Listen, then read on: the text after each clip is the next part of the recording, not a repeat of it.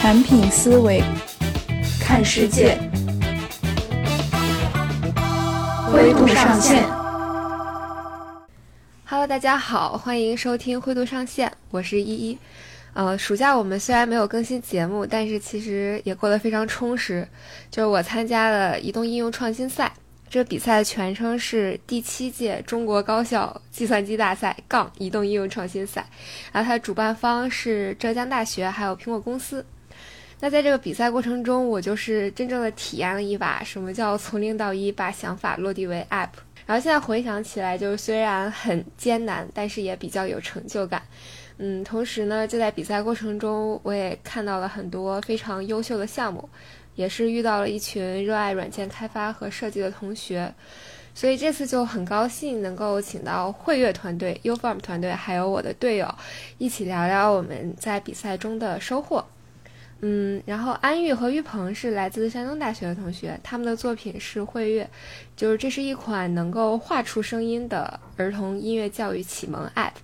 同时他们也是这次。创新赛道一等奖和最具创新奖的获奖者，瑞奇是来自湖北工业大学的同学，他们的作品叫 U Farm，定位于你的定制植物专家。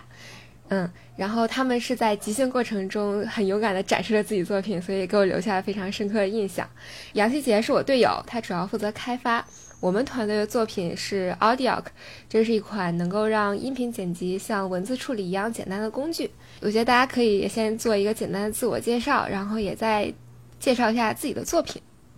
我是来自山东大学的王安玉，然后同时也是作品会乐的队长。下面我先来介绍一下我们的项目作品吧。汇悦的含义呢，其实就是画出音乐。汇悦的主要功能是实现了对涂鸦进行建模。再用物理模拟使模型可听，让用户能够画出声音，自由创作独特的音色，同时支持多材质共振与弦的绘制演奏。此外，汇悦还实现了 AI 辅助音乐创作等功能。AI 对谈下输入一段键盘旋律，后端会返回一段旋律续写；编曲模式下则会为用户输入的旋律谱写一段完整的多轨音乐。弹奏的教学与评价功能则实现了启发式的音乐教学。汇乐自研的交互式投影方案能够便于多人互动演奏，其中的乐器识别则允许用户使用筷子、勺等常见物品敲击乐器，产生真实的物理交互音色。然后我们项目的功能大概就是这些。Hello，大家好，我是潘玉鹏，是汇乐的呃技术开发人员，很高兴能和大家一起分享自己的经历。嗯。大家好，我是来自 U Farm 的团队负责人孙瑞奇。我们做的一款产品呢，是一个针对室内绿植种植的一个管理 APP。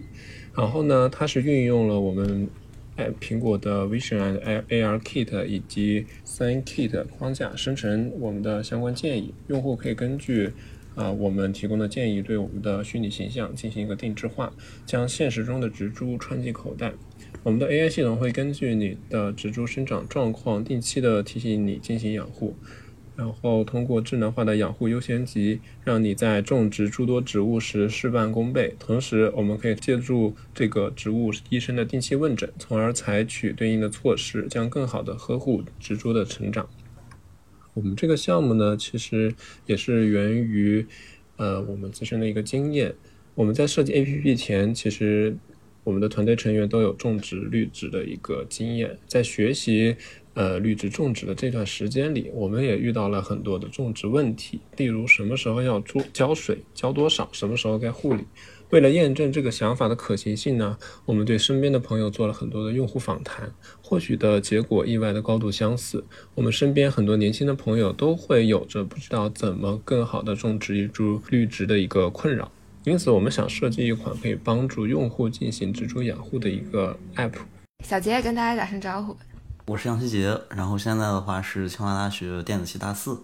然后我一直就是对这个苹果的呃，像 Swift UI 啊，还有像 UIKit，就是这些开发工具非常的感兴趣。然后呃，今年暑假呢也是呃比较幸运的，就是和江一组队，然后我这边来做呃 Audio 产品的主要的开发部分。那最开始其实我们是想做一款音频创作剪辑全流程的一个工作站，啊，但后来呢，觉得这个目标还是有些庞大，然后我们就聚焦于核心功能，就是去将呃音频转为文字，然后呢，用熟悉的文字编辑的方式去来修改音频。那呃，我呢也是在这个 iPad 上实现了这项功能。那啊，产品具体的这个具体的情况就交给依依来介绍吧。刚小杰介绍的比较全了，我再做一些补充。就这个产品最核心的功能就是通过文字来剪辑音频，那这样最大的好处就是非常直观而且高效。嗯，然后说到灵感来源，其实是源于我自己作为播客创作者自身的一些痛点。就我发现，每一次做播客最耗时而且重复度最高的环节就是剪辑。然后我自己的剪辑流程就是，我会先把所有音频都合并成一个音频文件，然后上传到转写软件里去生成文字的转写，然后我再对照着这个文字的时间戳，切换回音频软件中进行剪辑，需要来回的跳转和反复的收听。然后我就在想，到底为什么不能通过文字直接去修改音频？而且我也做了一些调研，就是国外其实是有一些成熟的这种软件解决方案在。但是他们就不支持中文，所以我就想着可不可以自己做一个。呃，最开始我是自己一个人报名参加比赛的，然后后来很幸运能够晋级复赛，并且找到了非常优秀的队友。然后最后决赛我们的作品实验情况是，用户可以上传音频，然后生成转写，并且通过文字来剪辑音频。而且我们也支持批量操作，就是说用户可以通过关键词查找以及一键删除的方式来批量的移除一些口语词。嗯，然后我们也支持多轨剪辑。然后我们产品的名字叫做 Audioc，就是 Audio 加 Doc，音频和嗯文本的一个组合。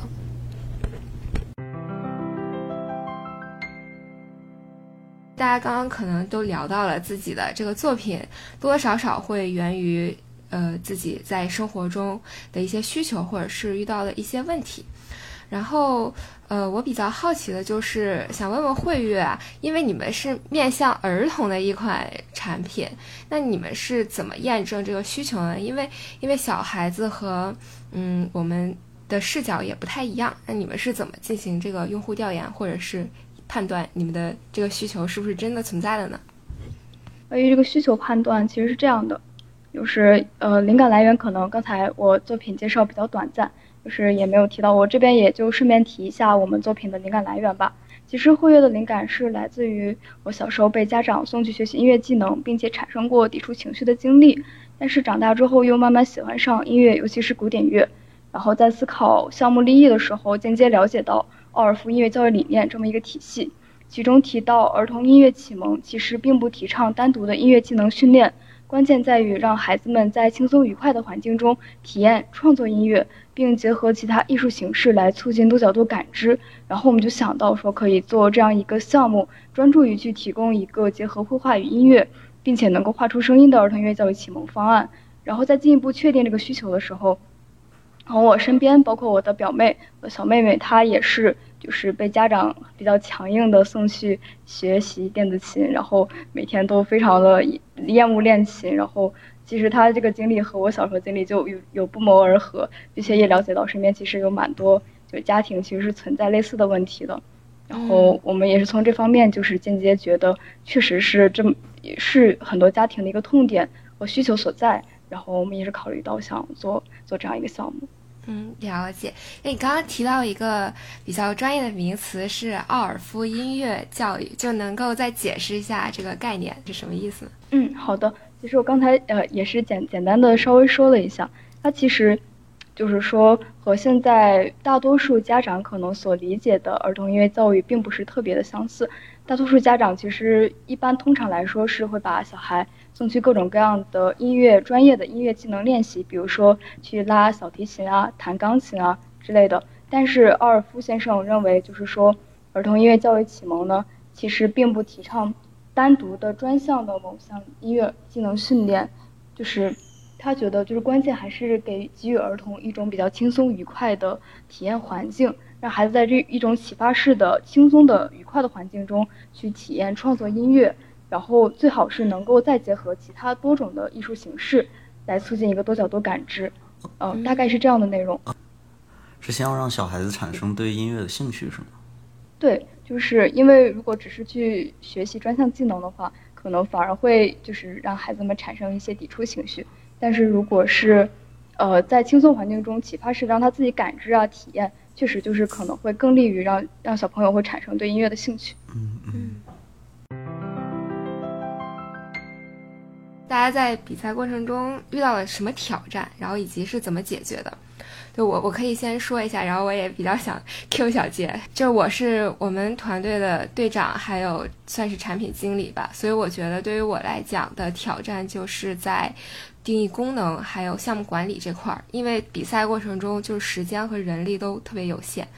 那怎么解决这个在有限时间和人力的情况下去做好功能和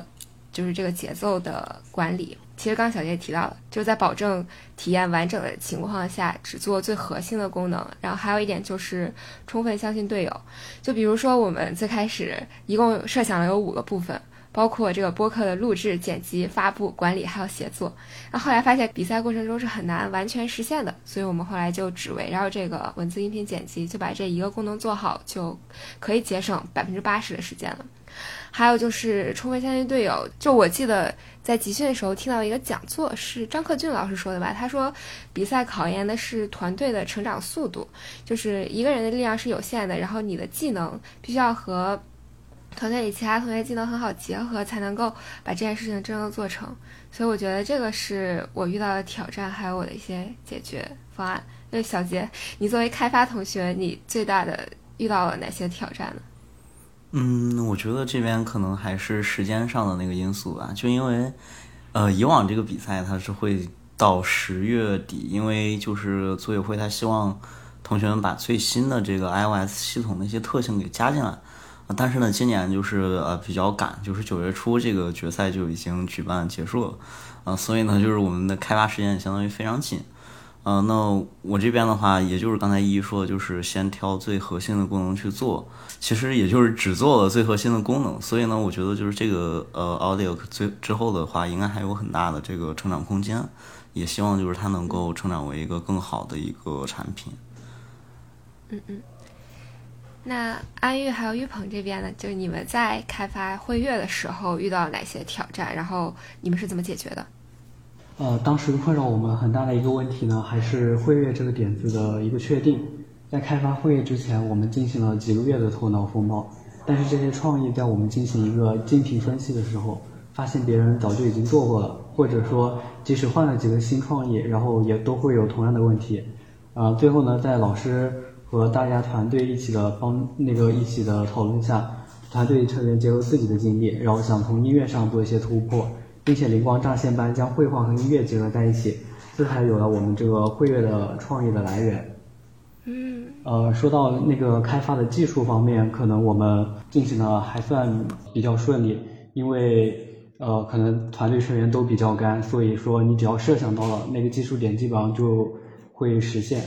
从设计和开发上，我都有一些挺好奇的地方。就首先设计上，就是。嗯，面向儿童的产品，你觉得在设计上和面向成年人的产品相比之下，会有哪些特别之处呢？呃，在面向儿童这一块，其实，呃，因为我们三个其实都算是计算机类专业的嘛，然后我我本人虽然是在团队中作为设计担当，但是其实就是说对于设计的了解甚少，也是没有过系统性、专业性的一个了解。然后当时我们在考虑说面向儿童，呃，尤其是面向低龄用户这边。我们其实想法也是比较简单，首先是，呃，画面上要更，呃，我们选择的是三选二的 shader 材质 shader，然后让卡通风格能够更加贴近儿童的一个使用使用心理。然后我们在呃交互上的话，就是其实也能够看到我们是一个主界面和很多的按钮这样一个组合。我们是比较粗糙的选择了把按钮就是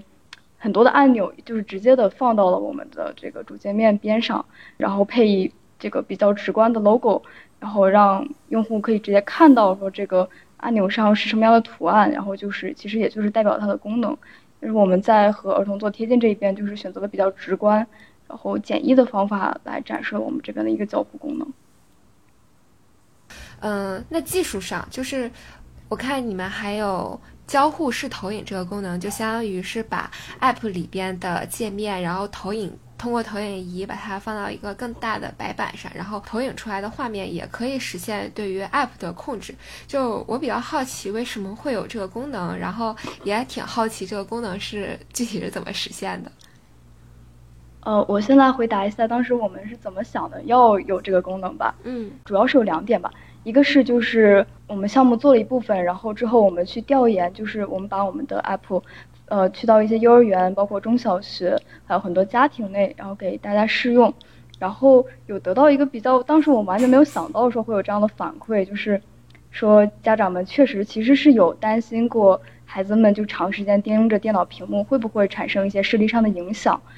哎，然后再就是说，这个确实是互动的空间比较有限，就是呃，虽然说 Pad 确实是已已经是就是扩展比起比起手机来说，已经扩展了比较大的一个活动空间了，但是如果说要很多小朋友一起来就是互动演奏的话，其实还是有一些空间上的局限。然后我们就和技术同学就一起来讨论了，就是我们可以怎么样解决这么一个问题。然后我们就觉得投影其实是一个呃非常不错的选择。呃，然后至于它是怎么做的，可以请玉鹏来呃讲一下。嗯，我们的投影交互系统主要是有一个红外一字发生器，还有一个投影以及一个红外捕捉的摄像头。这个红外摄像头它只能识别红外光线，也就是说，把那个摄像头对准我们那块屏，就是那块白板的时候，它是什么都看不见的，除非有一束红外光被手被手挡住了。那么那个手指位置上的红外光束就会被红外摄像头捕捉到，这样的话我们就可以通过点击这个屏幕，然后用手指挡住那个发射的红外光线，这样的话我们的手指就可以被红外摄像头给捕捉到。在点击之前，我们经过其实是有一个校准的一个那一界面，校准的话就是屏幕的四个点，通过校准功能，我们就可以通过呃逆透视之类的一些相关算法，把它还原到我们的。真实的那个 Pad 上，就 Pad 同比例的一个大小，这样的话就可以实现，呃，触碰点击，就相当于在白板上的点击都会一比一的，呃，点在那个 Pad 上一样。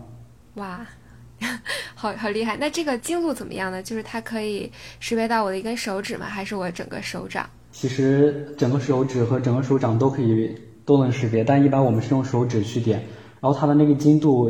呃，我们直观的来说，我觉得是还比较高的，就是你在手指碰下的同时，基本上也能在同时听到它发出的一个声音，精度我觉得估计应该在零点零点一秒以内。嗯，那很厉害。那，其实我觉得想想这个交互，呃，投影的交互在用在儿童产品上，确实也真的挺合适的。像刚刚说的有视力的因素，而且。就是如果结合奥尔夫音乐启蒙这个理念，它不是说要结合多种动作，然后去让孩子真的感受到这个音乐的快乐。那其实 iPad 它动作还是会比较局限，就相当于一些点按的这些交互。但是如果有投影的话，它的呃虽然是映射回还是 iPad 上的点映，但是它的发挥的动作空间。就会更大一些，然后我觉得这个其实还是蛮亮点的。也想就是问一下，呃，瑞奇，就是 U Farm 它不是会把现实中的植株在呃虚拟场景下建立一个它的映射？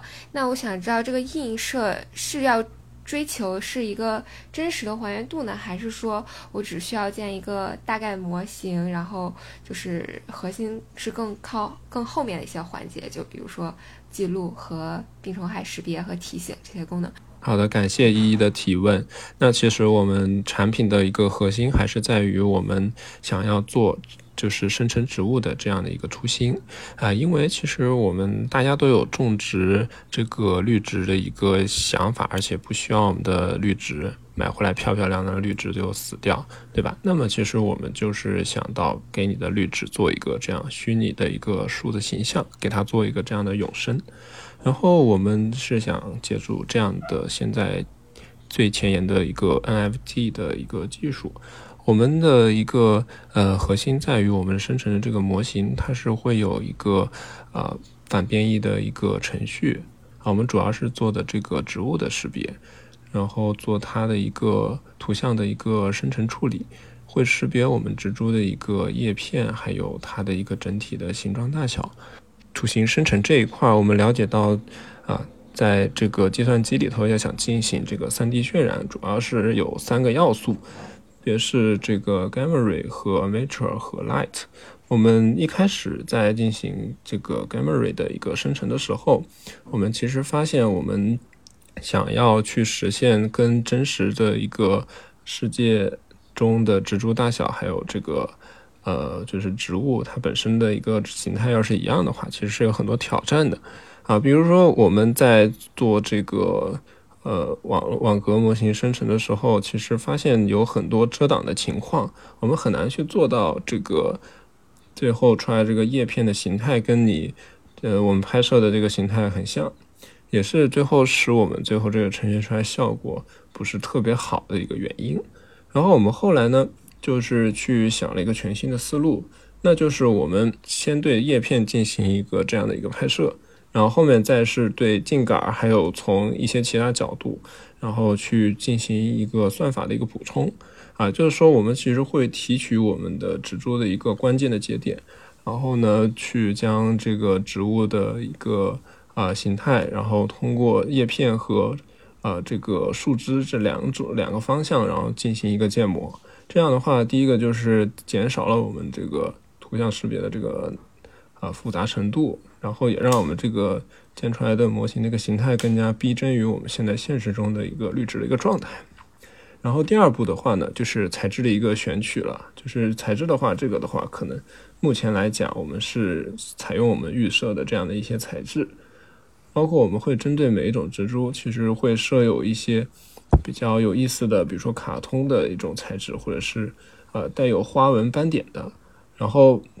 第三个就是光照，光照其实也是后面我们在这个场景里头也可以自己去选择的。然后这三个组合起来呢，就会形成我们最后的一个 3D 形象。它呢，就是无论是你从样式上，还是说我们在放到的这个场景里头，包括对它的打光呀，以及你在就是你生成的你自己的一个现实中植株。你把它，比如说放在海边、户外场景、室内场景，或者是给它做各种的这种炫酷的灯效啊，其实都是可以的。我们相当于就是在手机上实现了你现实中植株的一个永生，然后你可以随时的去啊照看它，甚至去打扮它。然后我们还有一个特别有意思的一个点啊，就是我们在拍照的时候，我们会用这个图像识就是识别，然后把我们叶片上一些不健康状态的这个叶子给它映射到我们虚拟的这个植株上面。比如说我这个叶片这一块是黄色的，那就会反映到我们这个线上的这个呃植株里头。所以说你要么就是呃把它去掉，或者是怎么样把它给救活。所以说。我们在进行养护的时候，就要不断的注意，不能让我们的现实中的植株出现这种黄叶或者虫病害的情况。这样的话，你下一次想要再录入或者是更新我们线上的这个植株的时候，它可能就会没有那么好看啊。这个这一个点也是可以可以吸引我们的用户去不断的使用我们 app 的一个点。挺有意思，其实也就是结合一些现有技术框架，然后再用算法进行一些优化，然后就是正尽可能的把物理世界真实的映射到虚拟世界里边。我很喜欢的一个环节，集训的时候的，就是评委去点评一些过往的作品，然后就会发现评委视角其实会比我们看到这个问题、看到问题背后更多的东西。就比如说，他会问你这个问题，它是一个产品能够解决的吗？还是说背后有一整个系统去支持？还会有一些评委建议，就是不要把能用 PPT 做的东西做成一款 App。反正我就觉得。嗯，评委老师的建议对我们肯定有很多的帮助嘛。我这边就主要先谈一谈集训的时候。评委给我们的建议，呃，从技术和商业两个方面吧。就是技术上，他们会比较关注有没有使用苹果已经有的一些能力，比如说，因为我们要把语音进行转写，然后评委老师就会比较关注有没有使用苹果的语音识别框架。然后 UI 方面也会建议去用一些苹果已经现成有的，比如 SF Symbol 这些，去尽尽可能简单高效的实现我们的用户界面。然后这是技术方面，呃，还有就是集训的时候，其实我和柳毅老师，就是他是谜底是呃谜底科技的创始人，然后他们的公司做了十十多款 App，然后我就跟他进行了一次深入的交流吧，也是对于工具类的产品应该如何开发，然后呃他也会建议，如果要做商业化的话，应该如何定价，选择哪种商业模式，反正就在这些，我会觉得评委对于我们还有挺多指导的。然后小杰也可以谈谈，就是你在决赛，因为决赛过程中是你一个人在 对对接一大堆评委嘛，然后你会他们会给我们哪些建议？嗯，首先我觉得可能第一点建议是说这个作品的完整性，就因为咱们这个呃，就其实还是那个罗老师，就是他问了，咱们这个作品就拿到手，我能直接开始录音了吗？我可以就开始去做一个我的博客项目了吗？呃，就可能评委，我觉得第一个就是对这个呃 app 的完整性是非常看重的，就是我到底能不能实际拿它来去呃做一期播客的节目。那咱们现在的开发，我觉得还是没有到这一步的。然后第二个就是老师提了一个非常有意思的点，就是说我们能不能呃，就现在的话，我们可能只是用文字去编辑音频，那我们能不能用文字去插入音频呢？就因为就是可能我们在用 Word 去编辑的时候，就是光标在哪儿，我们就可以直接敲字上去。然后那在这个呃音频编辑的时候，我们也能不能直接就这样做呢？是老师提了这样的一个点。然后后来就是我们也有了一些讨论，就是呃有一个呃很懂技术的老师就聊到这个谷歌的一个 Clone Voice 的一个项目，他说就是呃你可以去提取这个人的音色，然后去呃进行一些语音的合成，呃然后去。对于这个新敲的这个字去生成对应的语音，那这样的话可能就真正的能把这个文字编辑的体验完全带入到这个音频编辑的过程中。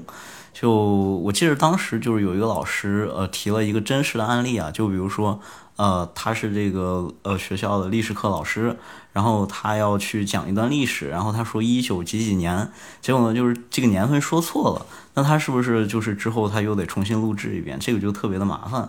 那他就想，就是说，能不能我直接就是把这个字给改掉？对我觉得这个就是老师提的一个非常有意思的点。然后可能还有一个也不算建议吧，就是就是我自己的一个感触，就是之前一一说咱们这个产品可能受众比较小，但其实我觉得，呃，现在这个时代吧，就是信息时代。大家其实都想在这个互联网上去留下一些自己的东西，呃，所以其实现在的创作者我觉得还是非常多的，而且呢，呃，咱们这个产品我觉得不仅仅是呃音频，就是播客创作者能用到，就是我觉得很多视频剪辑者也是能用到的。就像我的话，可能剪视频是比较多的，就有的时候我自己去录制一期可能四十分钟的一个教程，那之后我可能也得花个两倍的时间去把我的这个录的这个稿。然后重新给过一遍，然后把里面可能一些不合适的地方给剪掉。就是我觉得这个需求还是挺普遍的。就当时感觉评委的反馈就是，哎，他们都好希望这个作品赶赶赶快上架，然后他自己能用到。因为感觉现在这个需求还是挺大的。对我我我可能想说的就是这些。对，我突然又想到，其实你说到，我记得评委能够给我们输入很多东西，就是因为我们会有批量查找和删除的功能，就是比如说我特别喜欢说然后，那我想把所有音频里然后都删掉，我就可以通过关键词查找把它删掉。呃，和刘宇老师交流的时候，然后刘宇老师的老婆就说，看见这个功能以后觉得很好，但他就又在想能不能。我连输入都不用输入，就是你自动给我分析我哪些词是要，哪些词是不要的。然后他就说可以试一试，比如一些语法分析的技术呀，就是通过一些 AI 能力去实现这个。我觉得确实给我们挺多新的输入的。我想听听辉月还有 Ufarm，就是评委老师对你们会有哪一些启发或者建议？嗯，有一位评委老师是给了我们交互设计方面的建议。他说这个会会的 UI 设计其实是有还有待完善的。就是我们的绘画空间和调控空间的按钮彼此之间可以更加明确的区分开来，然后生成乐器的关键按钮，因为它是比较常用的，那可以把它设计的更加明显。我觉得这个点其实说的，嗯，给予我们针对性的建议其实是非常实用的。因为现在会员目前的状态确实是很多看起来无差别的按钮一起铺在界面中，就是常用的还有不常用的都混在一起，操作起来并不是特别方便，可能每次需要挨个去找找那个你需要的按钮。然后我觉得这这个建议就是在我们后面的一些改进中，呃，还是很需要把它做出来的。然后老师还有提到说可以加一些引导教学的内容，比如说对于各个各按钮功能的解释，呃，类似于新手教学或者是指导性的功能，能够让用户更加了解，然后上手我们的项目。我觉得这些建议都是我们非常需要的，在我们后期一些进一步的开发中，我们还是都很需要把它进一步的做出来。嗯嗯，很实用的建议。其实 App 里基本都是这样，它会比如通过 Tab，然后边栏还有主界面去进行一个页面的分层吧，就是也是突出一些想要引导的重点。那那 U Farm 呢？老师有没有给一些很好的建议？呃，我们这个项目呢，其实在当时答辩的时候就引起了很多老师的一个共鸣，所以当时就分成了好几个阵营，他们就在激烈的讨论起来。就是我们最后总结下来，就是我们这个 app 它并不能去满足所有人培养绿植时候遇到的一些问题，以及它该怎么去，呃，就是解决他们所有人的一些养护的一些问题。那我们的 app 就是很难的去做到这一点。可能一开始的时候，我们的想法是尽量的去满足每个用户的一个需求。然后呢，到最后呢，评委就是他们讨论完之后，我们总结下来的一个建议就是，我们还是要实现我们一个核心功能的一个点，就是说，啊，我们对我们就是往这样的一个呃孪生的趣味化上面去。靠，啊，我们之前我们的 app 还有我们的一个提醒养护的功能，以及呃这个植物问诊，然后这个社区的功能，然后这一些的话呢，其实相当于是在我们那个生成的那一个板块上面附加的一些其他的一些，就是促进人与人交流的这样的一些额外的这些功能。啊，但其实我们后来设想了一下，觉得前面我们做生成这一块就已经足够有意思了，而且后面这些呃额外的这些板块，它会增加我们前面这个开发的一个呃难度和进度啊。所以说，我们最后总结下来，就是这一次学到的一个经验，就是还是说我们在做一个产品，还有做这个 app 的时候，就是虽然说我们目标的客户的一个需求它是很多的，但是我们。任何一个 app 就不要想着去满足所有人的一个需求，我们一定要拿出我们自己的一个特色。其实，如果是有相关的一些竞品的话，他们其实都会从不同的角度去切入，去解决你这样的一个问题。嗯，总结一下，就是评委会从用户、技术、设计还有商业就很多角度给我们建议，但是具体需要吸取哪些，不要哪些，还是应该根据这个产品核心定位去判断一下。如果能够再来一次，大家觉得还有哪些地方能够做得更好？我我先来说吧，就是如果让我再做一次，还是这个时间限制和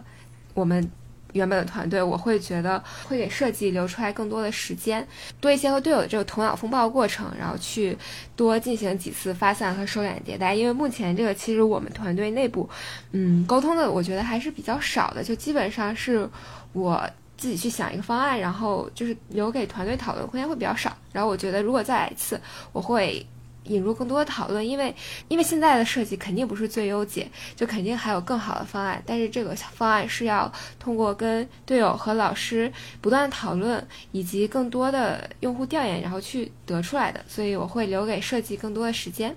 嗯，小杰觉得，如果再来一次，你还有哪些地方能做得更好？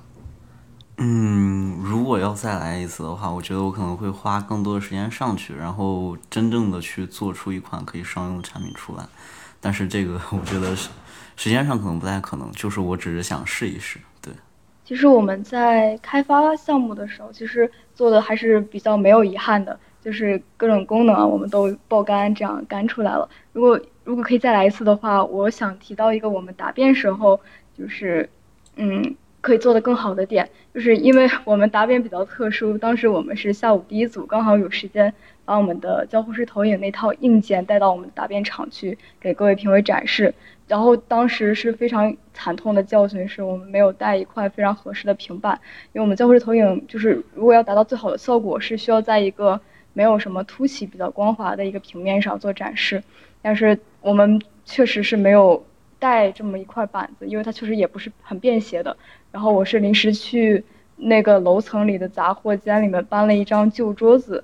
然后临时做了这样一块白板，然后它效果也没有达到最好，就整个来说那套硬件的展示效果可以称得上是糟糕，就当时和队友觉得都记了，然后当时都比较失落，就是没有没有展现出就是我们硬件嗯比较好的那一面。然后觉得如果再可以再来一次的话，就希望可以把这方面的一些完善工作做得更好吧。嗯，这也是挺宝贵的经验吧，因为这种现场展示会演示的经验会比较少，那下一次就做更充分的准备。Ufarm 呢？嗯，先不谈，就是我们这个项目它本身定位上做的一些改变吧。如果是重新再来一次的话，我我们可能更多的是要思考怎么去将其中的一个核心给做出来。如果想的太多，可能最终实现的效果以及最后开发出来的进度不太理想。然后就是当时答辩的时候，我们其实还出现过，就是现场评委的这样的一个激烈的一个讨论的这样的一个状态，就。因为他们现场就是并没有以一种提问的语气跟我们进行一个交流，导致我们一直就是在被他们就是答辩的方向所带偏，并没有去突出我们的一个核心的一个竞争力。如果再来一次的话，我可能在答辩这一块会做更多的一个准备，以及提前应对他们这种突发的这种形式，能够做出更好的一个应对。不管怎么样。比赛都给我们带来了很多这种经验，我觉得经验是最宝贵的，因为很多理论是可以学，比如我知道该怎么设计，但是经验只有自己亲身经历了一遍才能够更加有所体会吧。嗯，对，然后我们可以再谈一谈 iOS 开发体验，因为小杰、还有安玉、还有玉鹏，因为都是呃有实际的开发经验嘛，所以也想听一听 iOS 开发。的体验如何？那我先来说吧，就我只能说，就是 iOS 开发体验是非常爽的，呃，这是第一点。然后第二点，我稍后再谈，就爽在哪儿呢？就是首先，苹果作为一家，呃，设计与开与这个科技，呃，在世界数一数二的公司，就是它做的这些框架真的是非常的好用。就像之前的话，可能，呃，AppKit、UIKit，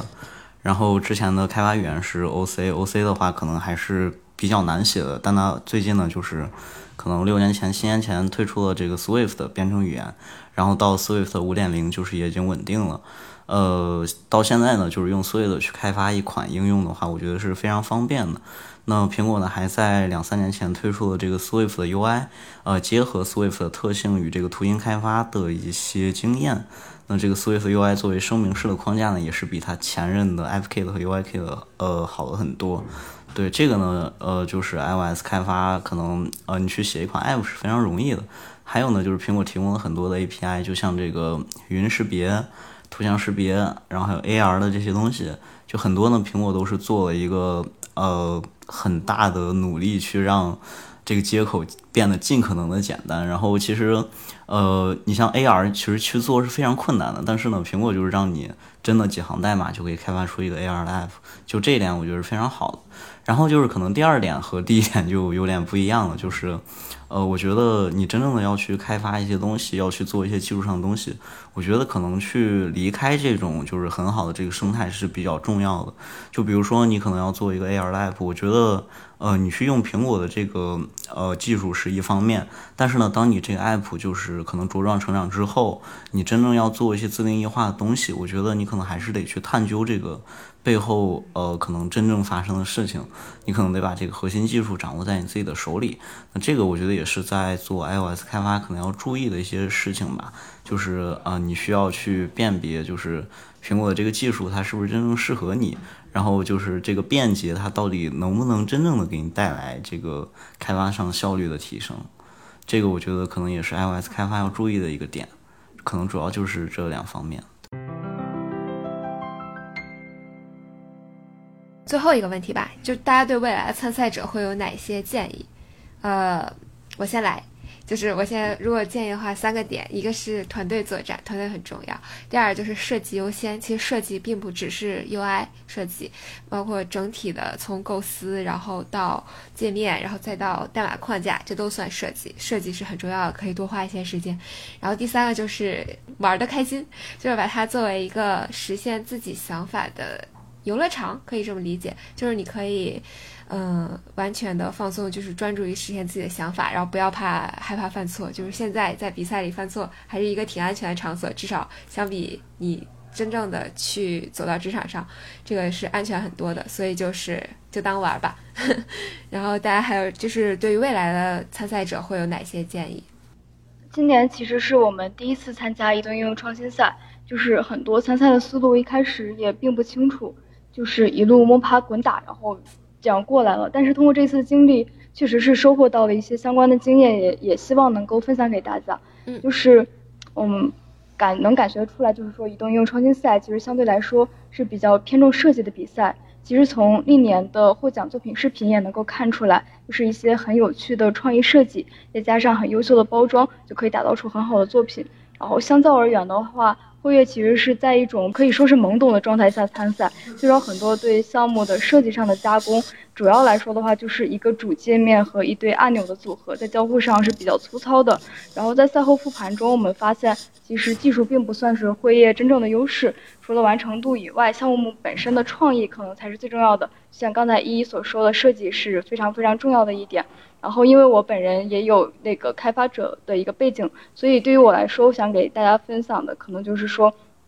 创新赛的思路就是最终要回归创新，技术本身可能并不一定是最重要的，但是对技术的理解可以让我们想出一些单纯靠包装啊，呃，就是更单纯的表面上的设计会比较难以联想到的创意。就是说，我觉得可以说从对技术的理解出发，然后再和嗯我们身边的一些痛点做结合，我觉得这样可以做出非常好的作品来。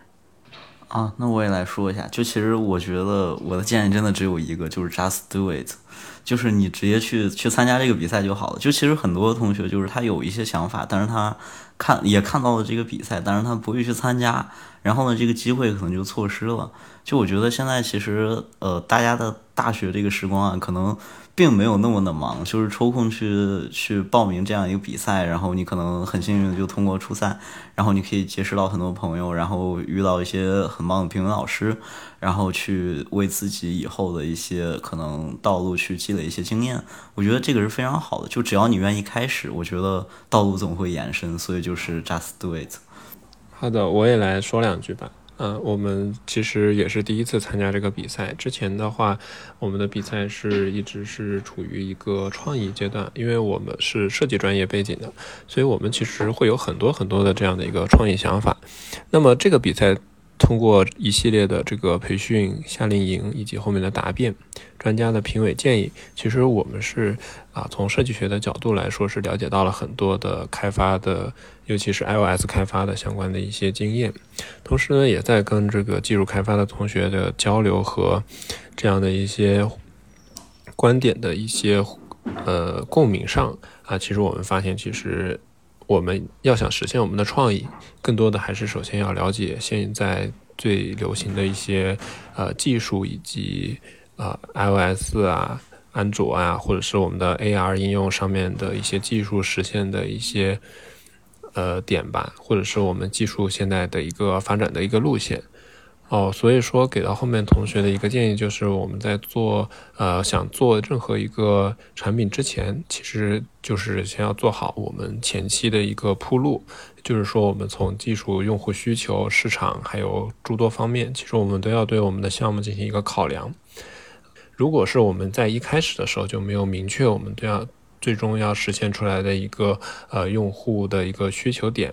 如果是做的太广太大的话，其实是并不利于我们后面开发同学去开发的，而且最后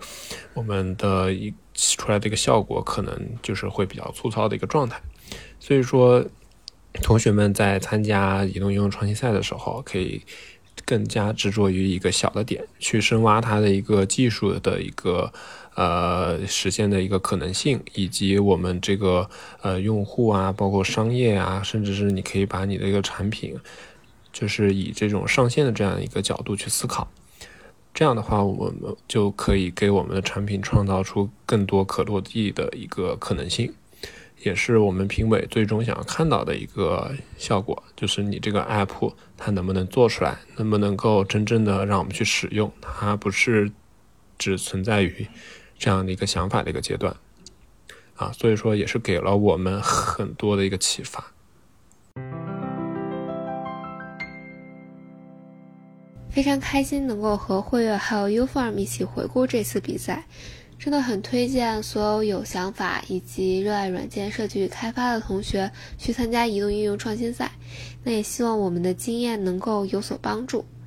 最后再分享一个我在比赛期间读的一本书，名字叫做《创意选择》，它作者是肯·科钦达，是苹果公司在乔布斯时代的首席工程师。那他在书中是这样描述创意选择这个过程的：我们总是从很小的问题出发，带着一点点灵感，做初步的示例程序，通过不断反馈将其完善。我们听取同事们有见地的建议，融入多种变化，锻炼自己的眼力。我们在最初的演示的基础上，进行了一次又一次示例程序演示。通过稳步而持续的收敛工作，逐步改善工作成果，接连不断的创意选择循环，一步一步的推动我们将最初萌生的想法变成可交付的产品。这不就是我们正在努力实现的事情吗？本期节目到这里就结束了，欢迎大家在小宇宙和苹果播客上收听和订阅我们的节目。你也可以在微信搜索公众号“五道口产品观察”找到我们。那么本期节目也标志着灰度上线第二季的启动，我们准备了好多有意思的话题，想要跟大家一起探索。那就敬请期待喽，拜拜。